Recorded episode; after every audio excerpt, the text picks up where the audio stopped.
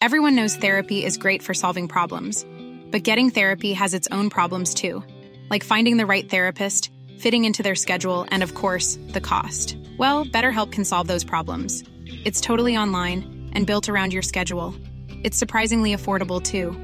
Connect with a credentialed therapist by phone, video, or online chat, all from the comfort of your home. Visit betterhelp.com to learn more and save 10% on your first month. That's BetterHelp H E L P. Cada noche, los expertos se reúnen para debatir los temas que hacen historia en una mesa de análisis distinta. Aquí las entrevistas con los personajes y líderes de opinión, junto al análisis profundo de los temas trascendentes. Alfredo Ceja conduce un programa de Frente en Jalisco por el 100.3 de FM. Iniciamos.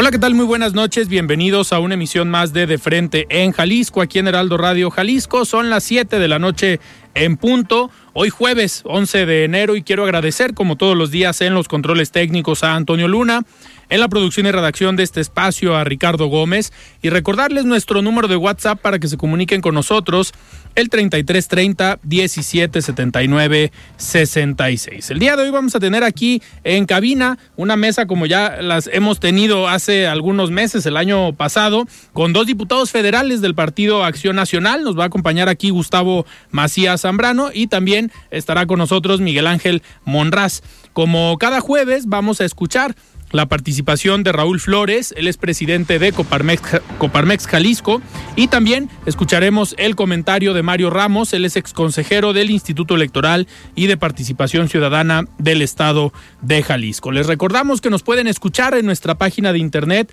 heraldodemexico.com.mx, ahí buscar el apartado radio y encontrarán la emisora de Heraldo Radio Guadalajara. También nos pueden escuchar a través de iHeartRadio en el 100.3 de FM. Y los invitamos a que se comuniquen con nosotros por medio de nuestras redes sociales. En X me encuentran como arroba Alfredo y en Facebook me encuentran como Alfredo Ceja. Y también los invitamos a que sigan la cuenta de arroba Heraldo Radio GDL en X para que se mantengan informados de todo lo que acontece en nuestro estado. Y ya pueden escuchar las mesas de análisis, las entrevistas en el podcast de De Frente en Jalisco en cualquiera de las plataformas.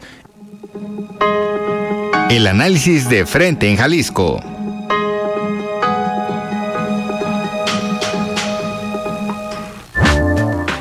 Muy bien, son las 7 de la noche con 5 minutos y arrancamos este programa de jueves y me da muchísimo gusto recibir ya aquí en cabina a Miguel Ángel Monraz, él es diputado federal del Partido Acción Nacional. Estimado Miguel, ¿cómo estás? Buenas noches. Muy bien, Alfredo, gracias por tu invitación. Un feliz año, éxitos y muchas bendiciones a ti y a todo tu auditorio. Muchísimas gracias por la invitación. Con todo gusto. Oye, Miguel, pues a ver, hay muchos temas de qué platicar en el panorama eh, legislativo. Viene pues este, pues este último año de la legislatura pero pareciera que pues los dos años anteriores han tenido la misma dinámica, ya lo hemos platicado, que ha sido complicado para los diputados de oposición, pues en algunos temas, como por ejemplo el presupuesto, pues tratar de levantar la mano y decir, oye, hay tal observación, hay tal cambio, proponemos tal cambio, porque sabemos la forma en cómo han operado eh, el Partido Morena, el Partido del Trabajo y el Partido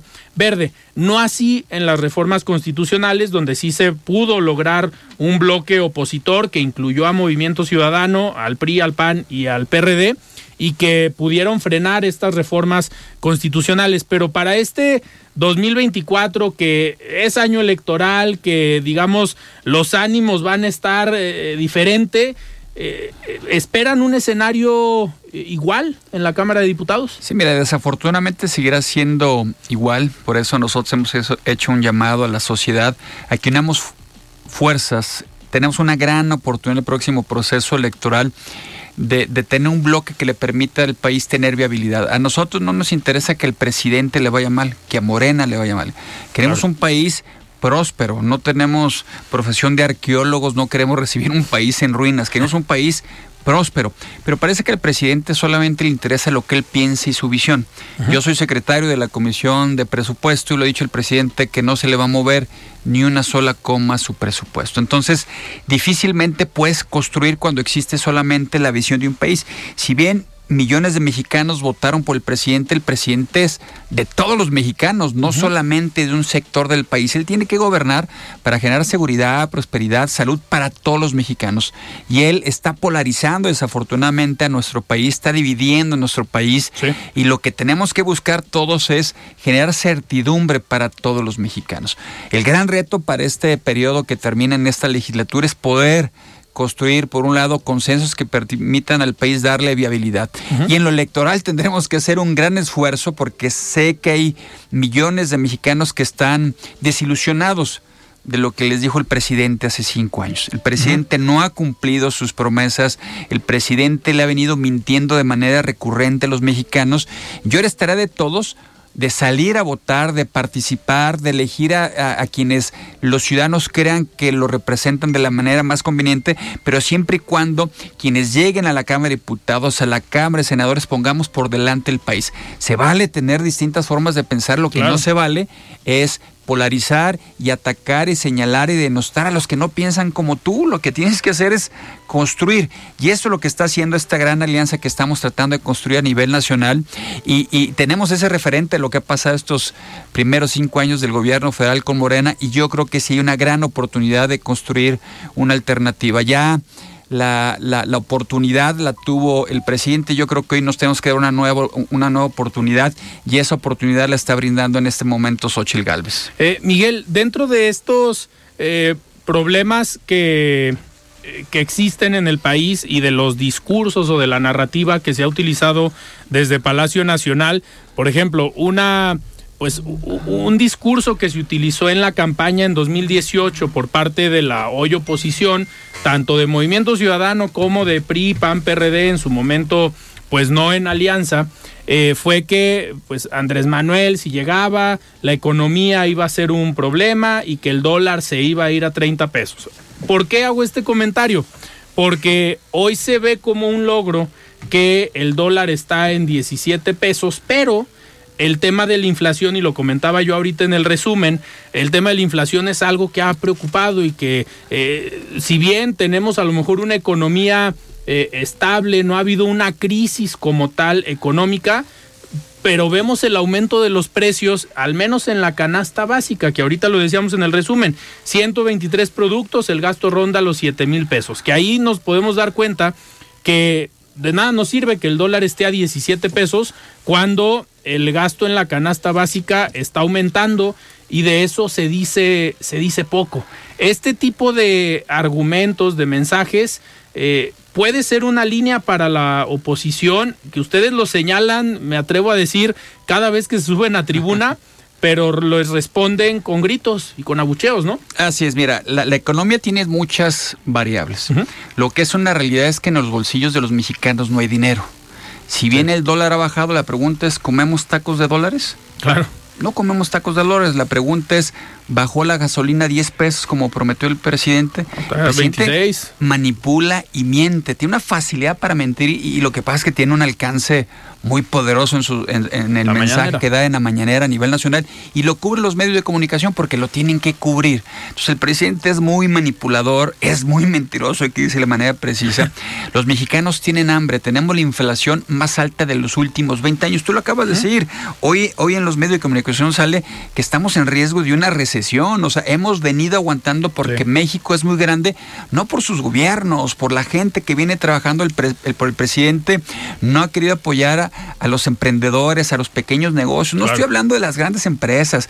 No nos hemos podido recuperar de la, de, la catástrofe de todos los negocios que cerraron ah, con, la pandemia. Y no fue culpa del presidente de la pandemia. Lo que sí fue culpa del presidente fue no haber apoyado los negocios. Cerraron millones de negocios, se perdieron millones de empleos que afecta a la economía. El problema de la seguridad también afecta a la economía. Hoy vemos a la delincuencia empoderada de muchísimos negocios y eso pega la economía. Y si tú desde el gobierno haces como que no pasa nada en el tema de la inseguridad, como que la economía está marchando bien, oye, es cerca de 2 billones de pesos se va a endeudar el gobierno en este 2024, cerca de 2 millones de pesos.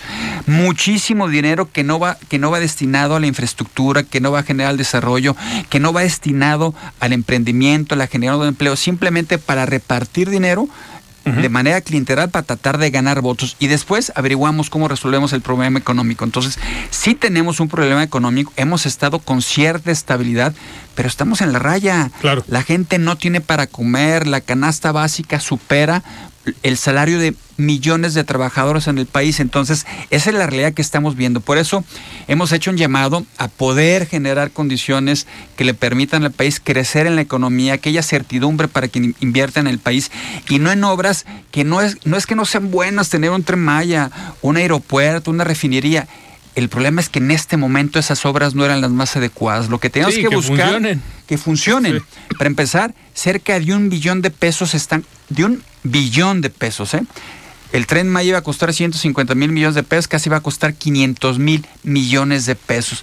Esas obras no le están resultando benéficas en este momento al país. Lo que teníamos que buscar era invertir en seguridad, fortalecer los cuerpos policíacos, invertir para que haya desarrollo, fomento el empleo, no simplemente decir todo está bien, el dólar está abajo. No, pues también por un lado el que el dólar, el, dólar esté abajo, a uno les afecta y a otros les beneficia, pero insisto, no comemos dólares. No, y hay que preguntarle a los empresarios que exportan eh, sus si productos, si les beneficia si les beneficia que el dólar esté bajo. Digo, es unas por otras, pero les está pegando pero también a muchos sectores. Pero directamente la mayoría de la población, a la clase media, a la clase baja, no le alcanzan, no le alcanzan los recursos porque la inflación supera más allá de lo que pueda el dólar está en 17 o 17.50. Realmente la economía está en una línea muy delgada de generar una recesión. Hoy salen los medios de comunicación y lo han venido anunciando. Afortunadamente no hemos caído en esa recesión, pero sí podríamos caer en ese, en ese sentido. Claro, eh, y me da muchísimo gusto también recibir aquí en cabina a Gustavo Macías, diputado federal del PAN. Estimado Gustavo, ¿cómo estás? Buenas noches. Alfredo, con el gusto de, de saludarte, de estar contigo. Saludo a tu amable auditorio y al diputado Miguel Morraz. sabemos, Gustavo, que vienes de, tu región, de tu distrito, estuviste en, eh, digamos, en reuniones por allá. Y ahorita me gustaría arrancar también con este tema eh, económico. Digamos, los, hay algunos distritos en, en el estado, algunos municipios que muchos eh, pues tienen mucho mucho generación de migrantes o personas que se van a Estados Unidos que mandan remesas y que obviamente ahorita que estamos hablando del precio del dólar pues hay una, hay una constante que podemos hacer a lo mejor un análisis muy general o tal vez para algunos será muy simple, pero hoy decimos y celebramos eh, o lo celebra el gobierno federal como triunfo, como logro propio, que llegan más remesas. Pero el tema, no sé si en, en tu distrito te lo comente la gente que a lo mejor tiene acceso a las remesas, que están llegando más remesas porque el dólar vale menos y las cosas valen más, entonces los familiares que están en Estados Unidos tienen que mandar más para que alcance acá. No sé cómo eh, estén viviendo o estén sintiendo esta parte económica en un distrito que no está en la zona metropolitana, que es del interior del estado.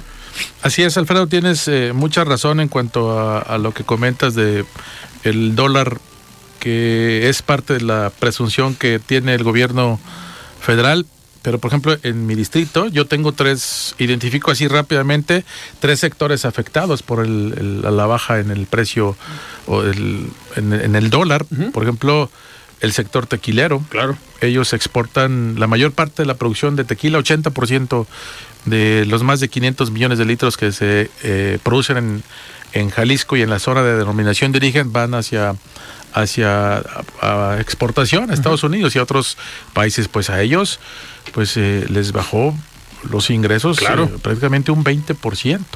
Eh, algunos estaban buscando incluso rehacer contratos que ya tenían con algunas empresas porque hay una afectación Pues, sí, los eh, contratos son en dólares y tú firmas el contrato y por determinado tiempo, ¿no? Así es, algunos pensaban en eso, buscar la posibilidad de rehacer sus contratos porque les está afectando, insisto, casi un 20% sus ingresos. Ese es uno de los sectores. El sector azúcar, que también es parte de, mi distrito, la zona cañera de Tala, por supuesto que tiene eh, unas cuotas de exportación en materia de azúcar del ingenio de Tala y también eh, ha sido afectado por la baja en el dólar las remesas que en buena parte de, la zona norte de Jalisco se reciben y que es parte de mi distrito, pues también ahí sí hay una afectación mucho más eh, seria, eh, mucho más delicada, porque son las familias que muchas de ellas viven de esos dólares que les mandan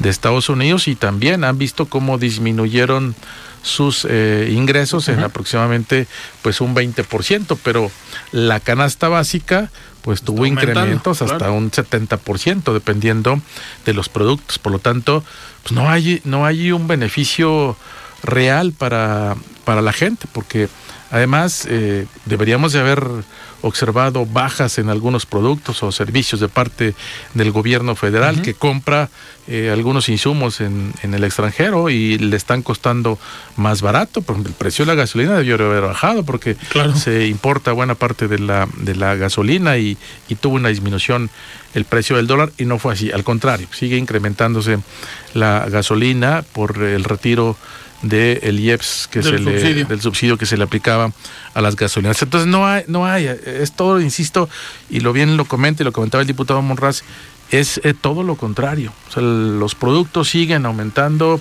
Hoy cuánto cuesta un litro de aceite, cuánto cuesta un kilo de huevo, cuánto cuesta un kilo de, tortilla, que son los productos básicos, el litro de leche, cuánto se ha incrementado en el, en el sexenio.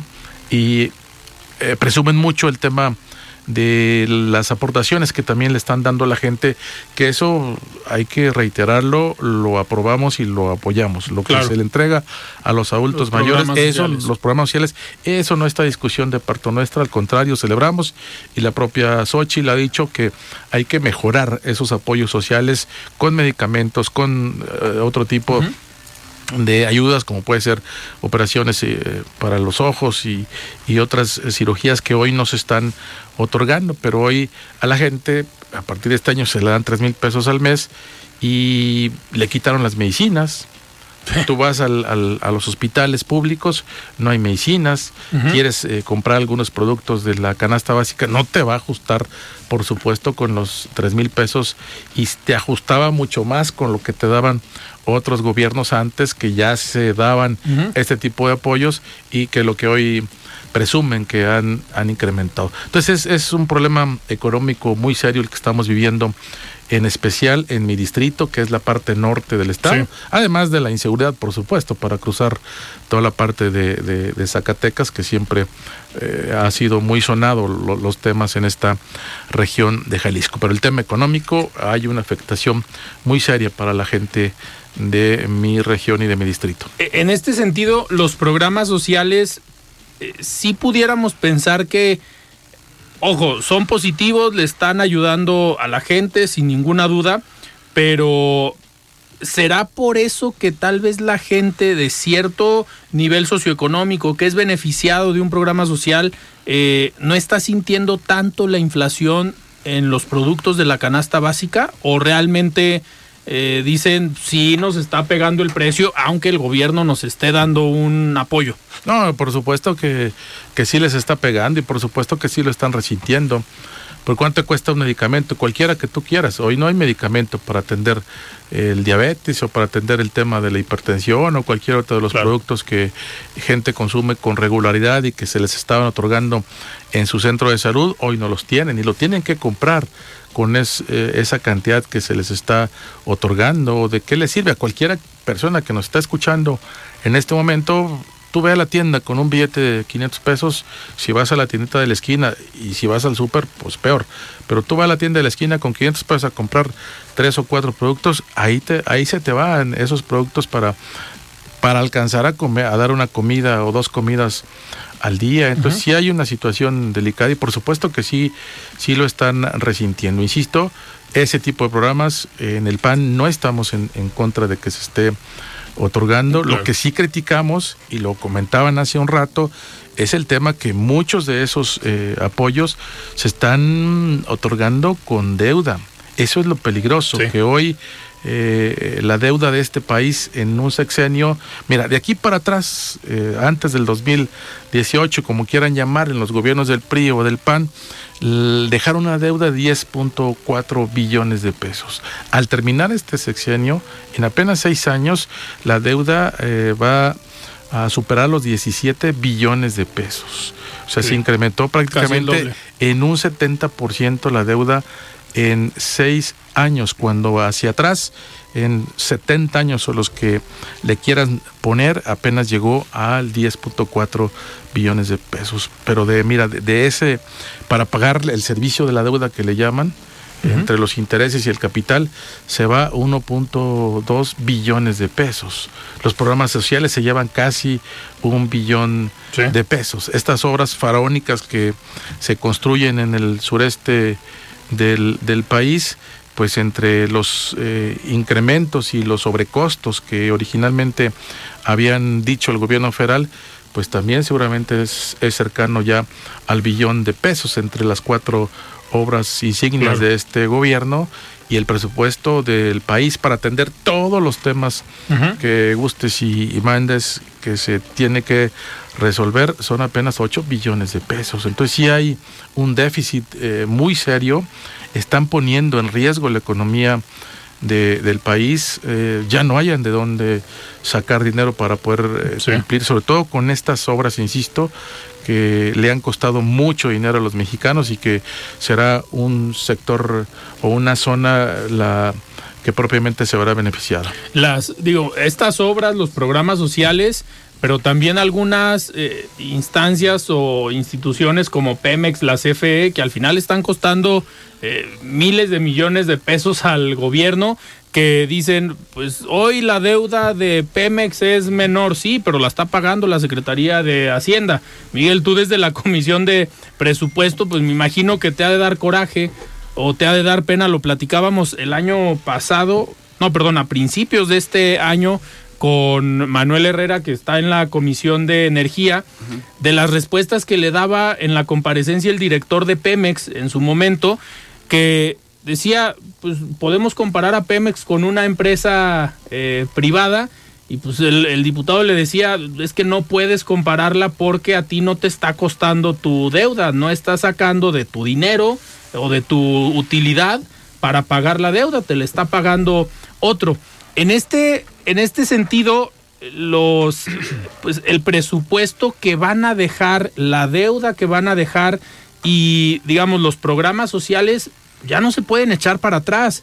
Ya son compromisos que quien llegue eh, a finales de este año, quien gane la presidencia, pues es un compromiso que va a tener que cumplir y estás dejando una bronca para la siguiente administración, ¿no? Efectivamente, ellos juegan mucho con los números para manipular y, ahora sí no, no ser transparentes con la deuda y con los gastos del gobierno. Eso ha sido muy claro lo que ha hecho este gobierno.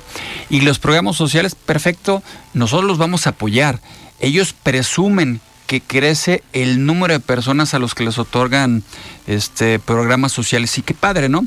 El problema es que con eso, por otro lado, estás viendo que está creciendo la pobreza en el país. Sí.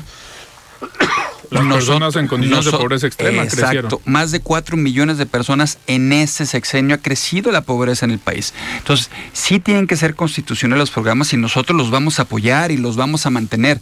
Pero por otro lado, lo que tenemos que generar es riqueza, empleo, mejores salarios y mejores condiciones para que pueda haber mejores empleos y mayor, mayor economía en las familias, no solamente programas sociales. Ya lo decía el diputado Gustavo, ¿de qué sirve que te entreguen a los adultos mayores tres mil o cuatro mil pesos en un bimestre si no tienes medicamentos, si no tienes seguro popular? Entonces no te alcanza a las mamás que les quitaron las estancias infantiles y que les dicen, te voy a dar 2.500 pesos por un bimestre, pues ¿qué hacen con esos 2.500 sí, las escuelas de tiempo completo. ¿Quién, les, va a cuidar los niños, las escuelas de tiempo completo? Entonces es una manipulación perversa de los programas sociales solamente clienterales para tratar de ganar en lo inmediato un proceso electoral.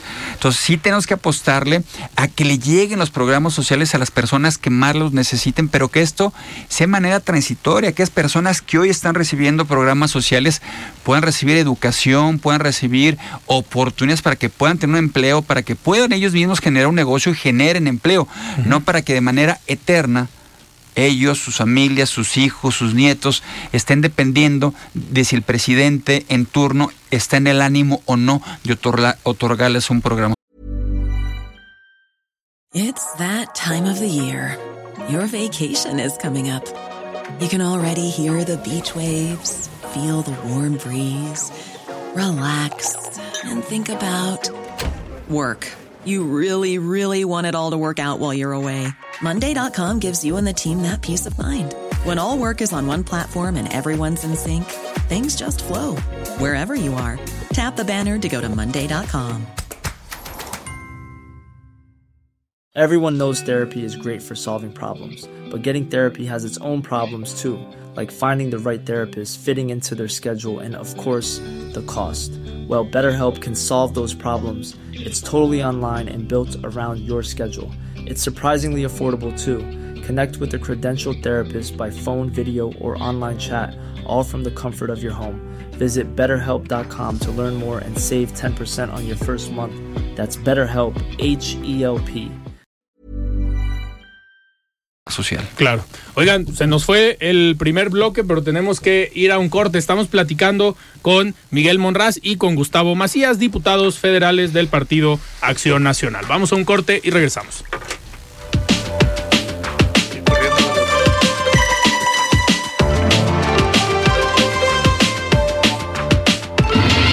Siga con Alfredo Ceja y su análisis de frente en Jalisco por el Heraldo Radio 100.3.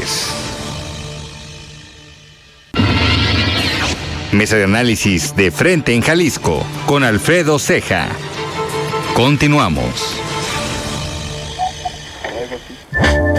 Muy bien, estamos de regreso aquí en De Frente en Jalisco. Son las 7 de la noche con 31 minutos y es momento de escuchar el comentario de Mario Ramos, a quien tenemos ya en la línea. Estimado Mario, ¿cómo estás? Buenas noches.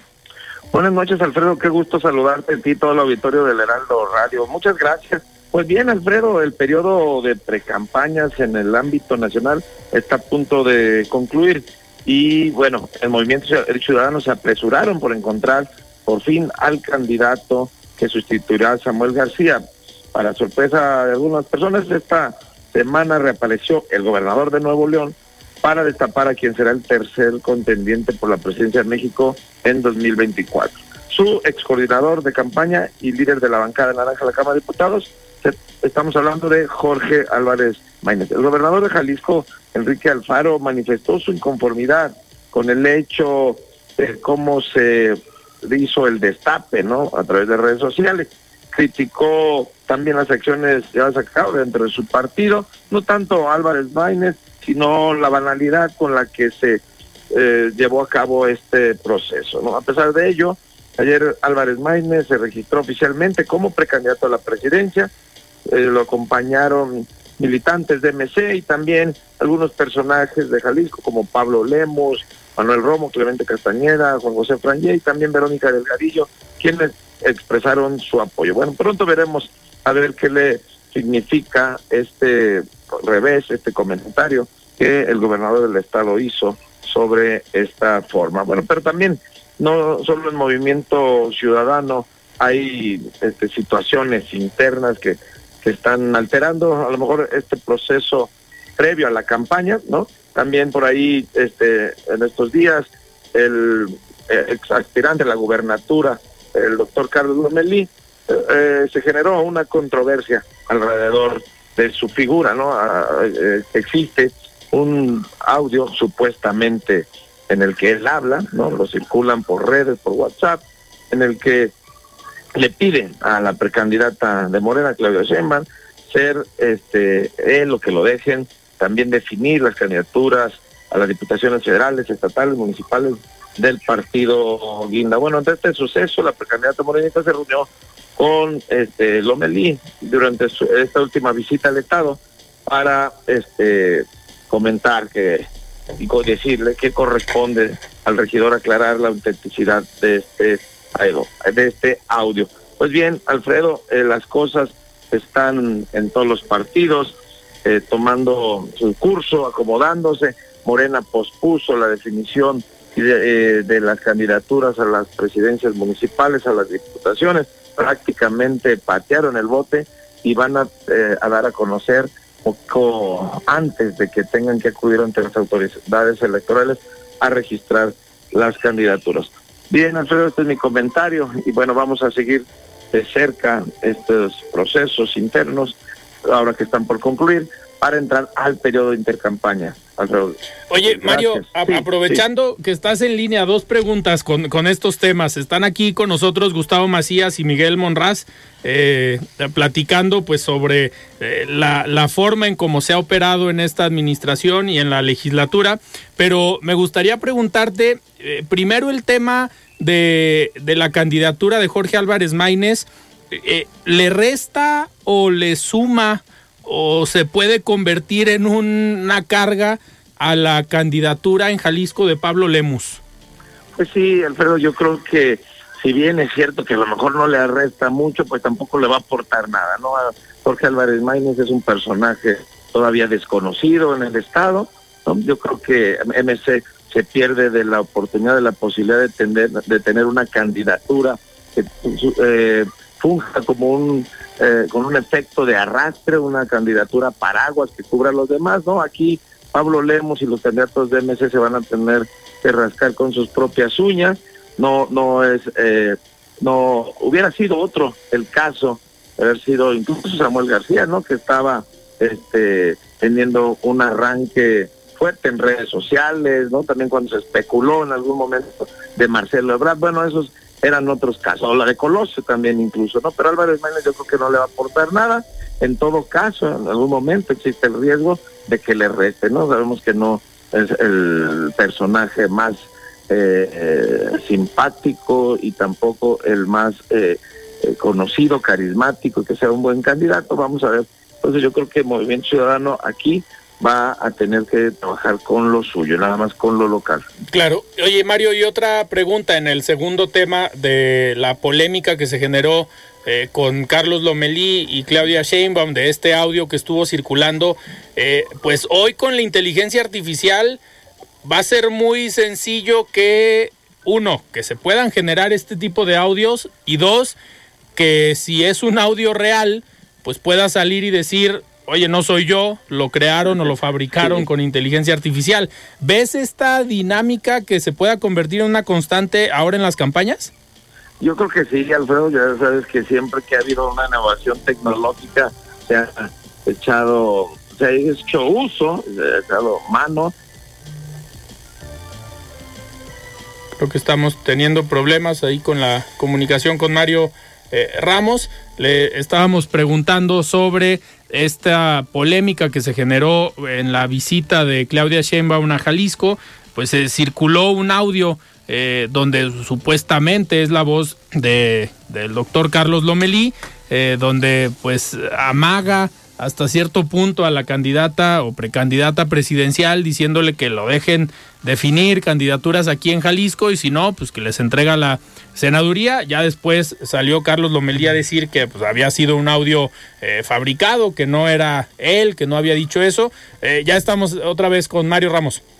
Sí, Alfredo, te comentaba que este, siempre ha habido una innovación tecnológica, eh, pues también se echa mano de ella para las campañas, ¿no? Para lo positivo, pero también para lo negativo, para las campañas.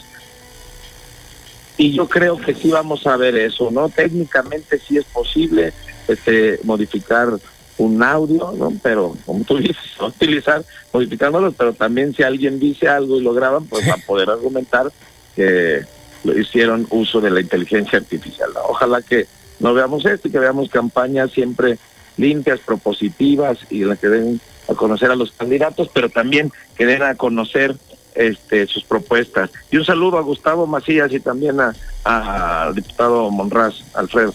Muy bien, aquí te están escuchando. Muchas muchas gracias, Mario. Qué gusto saludarte, como siempre. Igualmente. Pues muy acertado tus comentarios. Muchas gracias, gracias, saludos. Un abrazo, Mario. Está bien. Escuchamos a Mario Ramos con este análisis, este comentario. Nos extendimos un poquito, pero valía la pena eh, escuchar el punto de vista de Mario Ramos. Oigan, a ver, viene ya este 2024, todavía no empieza el periodo de sesiones, pero eh, ¿qué viene para el próximo periodo de sesiones? Eh, sabemos que hay ahí algunas eh, iniciativas por parte del partido en el poder, por parte de Morena, que pues han estado eh, impulsando o han estado manejando, por ejemplo, con el tema pues del poder judicial, la polémica que hoy se genera en la Suprema Corte. ¿Ven ustedes un periodo de sesiones también complicado en cuanto a iniciativas propuestas desde el Ejecutivo Federal y el partido en el poder? Sí, el, gobierno federal a través del presidente van a tratar de polemizar y lo está haciendo con el Poder Judicial, diciendo que va a mandar iniciativas para, que sean electos los magistrados por el voto popular, que si ganan mucho, que si ganan poco lo que tenemos que buscar es defender a las instituciones que garantizan la certidumbre jurídica de nuestro país. Defender al INE, defender al INAI. El presidente le incomodan todas esas instituciones que generan seguridad y certidumbre y democracia a los mexicanos. Entonces yo creo que va a ser un, un periodo complicado más por el proceso electoral donde van a tratar de mediatizar, donde van a tratar de generar polémica, donde se va a tratar de generar un, eh, de buenos y malos. El presidente, por supuesto, con su rayo purificador, él va a decidir quiénes son los buenos y quiénes son los malos. Y nosotros, bueno, pues haremos lo, lo propio para alzar la voz, para tratar de ser muy claros, de tener un mensaje de esperanza, por supuesto, que nos están pidiendo los mexicanos y, daremos todo como grupo parlamentario y en esta gran alianza que es por México para defender lo que los mexicanos nos están pidiendo, seguridad, salud, educación, pero sobre todo defender nuestra democracia y defender nuestras libertades y nuestras libertades es a través del INE, la certidumbre jurídica es a través del Poder Judicial. La propuesta del presidente, lo hemos visto esta última ministra que entra, la verdad, con todo respeto, es una vergüenza. Lo que tenemos que defender es, es la certidumbre y la legalidad no la visión única del presidente. El presidente lo que la apuesta en el próximo periodo, en la próxima elección, es a tener las dos terceras partes para controlar al Poder Judicial, para desaparecer, por supuesto, al INE, para cambiar las reglas democráticas y tener un Estado de Derecho que le responda a él, no que le responda a los mexicanos. Oigan, y en este sentido, eh, pues con lo que pasó en Nuevo León, con el tema de Samuel, eh, pues estas declaraciones que en su momento hizo Dante Delgado, que se rompía el bloque de contención en el Senado.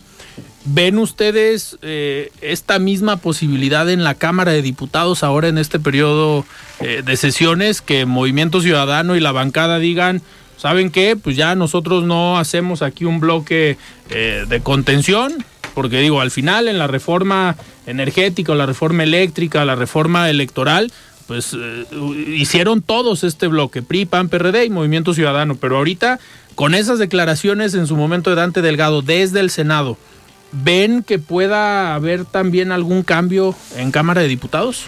Mira, yo espero por el bien de este país que no sea así, apelamos a, la conciencia de este grupo parlamentario que ha dado en algunos casos muestras de, solidaridad con, con los partidos políticos que hemos estado haciendo frente a las decisiones autoritarias eh, y este tipo de reformas del presidente de la República. Yo no veo que pudiera haber un cambio en, esta actitud de parte del grupo parlamentario de, Movimiento Ciudadano. Lo han manifestado antes de terminar el periodo en el propio Senado. Algunos senadores eh, manifestaron una postura contraria a lo que comentó el dirigente nacional de, de Movimiento Ciudadano y esperamos que, podamos seguir eh, transitando en esta ruta de seguir cerrándole la puerta a las reformas que pongan en riesgo la democracia, que pongan en riesgo las instituciones en este país. Y es que el presidente, eh, ahora sí como dirán en, en, el rancho, ya no haya ni qué grupera le venga. acaba de, no sé si eh, escucharon recientemente una, una propuesta que dice que va a enviar a la Cámara de Diputados para modificar el sistema de pensiones. Por supuesto que es una iniciativa eh, populista, es una iniciativa que todos quisiéramos ganar mucho más en, el tema de pensiones. Por supuesto que quisiéramos irnos con el 100% eh, del salario, los que van a, o los que estarán cotizando, los que estarán trabajando en la iniciativa privada. Pero el tema económico eh, vuelve a, brincarle. Yo mm, consideramos y he visto algunos análisis que lo que realmente quiere el presidente es apoderarse de, pues, las recursos. De las afores de los trabajadores. Eso sería muy grave para los trabajadores. Todo lo que han ahorrado de aquí para atrás, que es alrededor de 5.5 billones de pesos, lo que hoy se tienen, todos los trabajadores tenemos en, las afores, es una cantidad muy importante de recursos y lo que se dice es que lo que en, realidad pretende el presidente es apoderarse de esta gran cantidad de, recursos para pues eh, seguir con los programas que hoy está manejando, sobre todo con las obras, porque ya no tiene de dónde sacar dinero, ya se acabó todos los fondos, se acabó todos los fideicomisos, todos los ahorros que durante muchos años se hicieron, ya no, ya dispuso de ellos, ya eh, aumentó la deuda en esta proporción de la que hablábamos de casi un 70% y por lo tanto pues ya no haya de dónde sacar dinero para poder seguir con, con este tipo de, de proyectos que nada benefician a la generalidad de este país. Claro. Oigan, eh, Miguel, ustedes como, pues como oposición en la Cámara eh, de Diputados en el país, eh, que se dedican a hacer leyes, que esa es la función de los diputados, tanto locales como federales, ¿cómo ven el tema de que pasó o que está pasando en la Fiscalía de la Ciudad de México, eh, con el tema de la fiscal que, o exfiscal y con el encargado de despacho que resultó que no era abogado antier, pero ya ayer sí era abogado.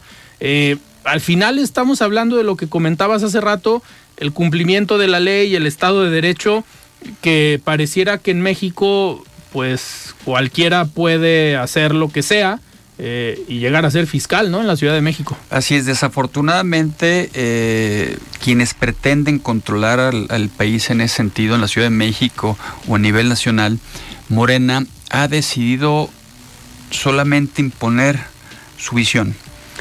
Eh, el equilibrio de poderes es precisamente para generar contrapesos para que las distintas ideas de las distintas regiones del país de pensar nos permitan transitar de manera eh, en, mejores condiciones, ¿no? Yo creo que está muy bien lo que pasó en la, en la, Ciudad de México. Nosotros aquí en Jalisco impulsamos una fiscalía autónoma también, pero realmente autónoma y a nivel nacional también el fiscal es autónomo. No son autónomos, están al servicio al servicio del presidente, al servicio en su momento de Claudio Sheinbaum y lo que hicieron los diputados una y otra vez de oposición fue tratar de generar condiciones. Y lo que hacía la fiscal era perseguirlos, intervenir los celulares, amagarlos eh, y, así no puedes trabajar, no puedes estar persiguiendo a, los que no piensan como tú. Si así persiguen a los políticos, imagínate los ciudadanos dicen, bueno, nosotros estamos indefensos, entonces no puede suceder. Por eso, insisto, es muy importante que el próximo proceso electoral busquemos equilibrios reales en el país. Y te lo decía hace un momento, bueno, quien llega como ministra de la Suprema Corte de Justicia con nula experiencia, el fiscal que dejan de manera interino, de un día para otro le dan su titulación, de un día para otro este, lo, lo, lo titulan. Entonces, pues es una farsa, o sea, tienen que estar los más profesionales quienes realmente den garantías de que saben lo que están haciendo y que van a cumplir a cabalidad un Estado de Derecho. Y eso no está pasando en este momento a nivel federal, no está pasando en la Ciudad de México, por eso hace tres años perdieron la mayoría de, alcaldías en la Ciudad de México. Y hoy afortunadamente yo creo que va a cambiar de gobierno la, la Ciudad de México y que la esperanza en México en este momento ya cambió de manos, esa esperanza está reflejada por Sochi Galvez. Entonces sí es un gran reto el que tenemos en los próximos meses. El trabajo que nosotros tendremos en el Congreso Federal será debatir, pero sobre todo contener, contener el autoritarismo que estamos viviendo a nivel federal por el presidente, por las instituciones que se dedican a perseguir y no a construir. Oigan, nos quedan dos minutos antes de mandar a escuchar el comentario del presidente de Coparmex, pero ahorita que comentaban del caso, por ejemplo, de la fiscalía también aquí de Jalisco, ¿cómo ven Jalisco? Porque aquí también son oposición, eh, pero ¿cómo ven la dinámica que se ha venido dando aquí en Jalisco en el caso de la fiscalía, por ejemplo, Gustavo, comentabas tú en la zona norte esta parte o este tema de la inseguridad que al final pues es en cualquier parte del estado y en cualquier parte del país, pero eh, esperan para este año y este proceso electoral sobre todo una, eh, digamos, un incremento en la violencia. Ya lo vimos ahora en estos primeros días de eh, el mes. Tres ya- ejecutados. así es, tres precandidatos ya asesinados. Entonces, ¿esperan una jornada violenta? Mira, nomás cerrando un poco el comentario del, de la Ciudad de México y lo que quisiéramos resaltar es que la gente debe de, quedarle claro para qué sirve este, esta alianza que hemos formado en este país, para qué ha servido en la Cámara de Diputados y para qué está sirviendo en el Congreso de la Ciudad de México. Han podido contener los excesos que se cometen no solo de parte del presidente de la República, sino también lo que se pretendía hacer en la Ciudad de México. Este bloque de PAN, PRI, PRD ya sirvió para mandarles un mensaje que las fiscalías en cualquier parte del país y a nivel nacional deben estar para procurar la justicia de los ciudadanos y no que sirva para eh, usarla con fines políticos y para perseguir a candidatos o para perseguir a actores políticos como estuvo sucediendo en la Ciudad de México. Es eh, la violencia está generalizada en, el, en el país, las desapariciones eh, es, es, un, es un hecho tan lamentable y tan grave que, que se está viviendo y que pretendieron eh, ocultar de prácticamente de un plomazo, borrar el- las cifras que vienen manejando estos organismos a nivel nacional y, y, eh, y estatal. Y desafortunadamente no hay en el corto plazo, no se ve una estrategia ni estatal ni nacional en materia de que mejore la inseguridad que hoy se vive en este país. Todos los días eh, se da cuenta de ejecuciones, se da cuenta de desapariciones, se da cuenta de masacres donde muchos inocentes han muerto y el presidente de la República tan campante y evadiendo cualquier eh, tipo de, de cuestionamiento y ahora ya no solo es en los estados donde se venían dando, hoy se están dando en su estado natal que es Sí, en Tabasco, Tabasco. y en esa parte del país, en Chiapas, y nadie hace nada por, por eh, eh, la gente que es la que está padeciendo el tema tan difícil de la inseguridad y sobre todo de las des- desapariciones forzadas. Pues vamos a seguir muy atentos a este tema y antes de despedirnos vamos a escuchar el comentario de Raúl Flores, presidente de Coparmex Jalisco. Estimado Raúl, ¿cómo estás? Buenas noches. La voz de los expertos.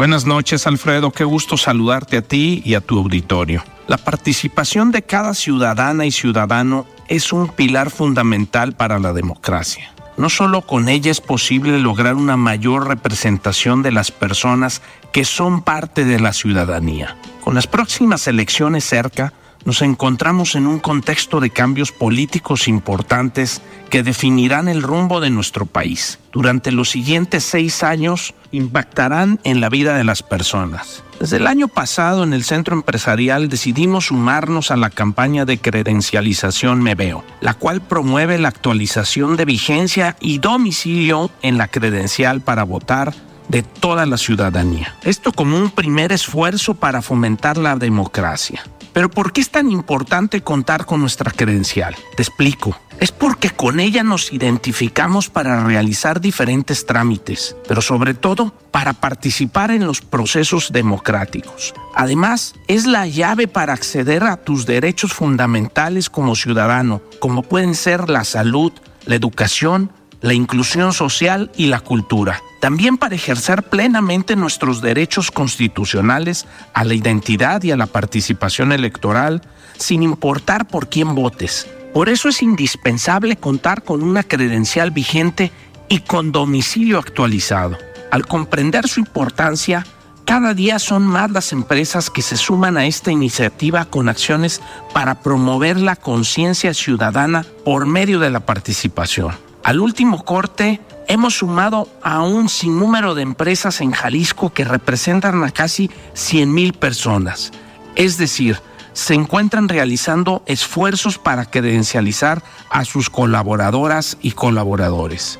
En Coparmex Jalisco estamos brindando incentivos a las empresas que han sumado para que lleguen al 100% de sus plantillas y al mismo tiempo estamos sumando esfuerzos con aliados estratégicos como son las universidades, organismos empresariales y organizaciones de la sociedad civil. Alfredo, quiero invitar a todos tus radioescuchas a que tomen este primer paso y puedan participar en cada parte del proceso electoral. Recordemos que es este 22 de enero el último día estipulado por el INE para actualizar las credenciales. Pueden estar al tanto de este y otros temas en mi Instagram como Raúl Flores López y en ex como Raúl Flores.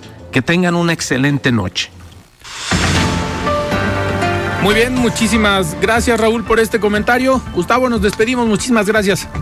Al contrario, Alfredo, gracias a ti, a Tomás Auditorio. Qué gusto compartir con el diputado Miguel Monraz. Miguel, muchísimas gracias. Muchísimas gracias por la invitación. Un saludo a tu auditorio. Muy bien, pues nosotros nos despedimos y nos escuchamos el día de mañana. Yo soy Alfredo Ceja. Muy buenas noches.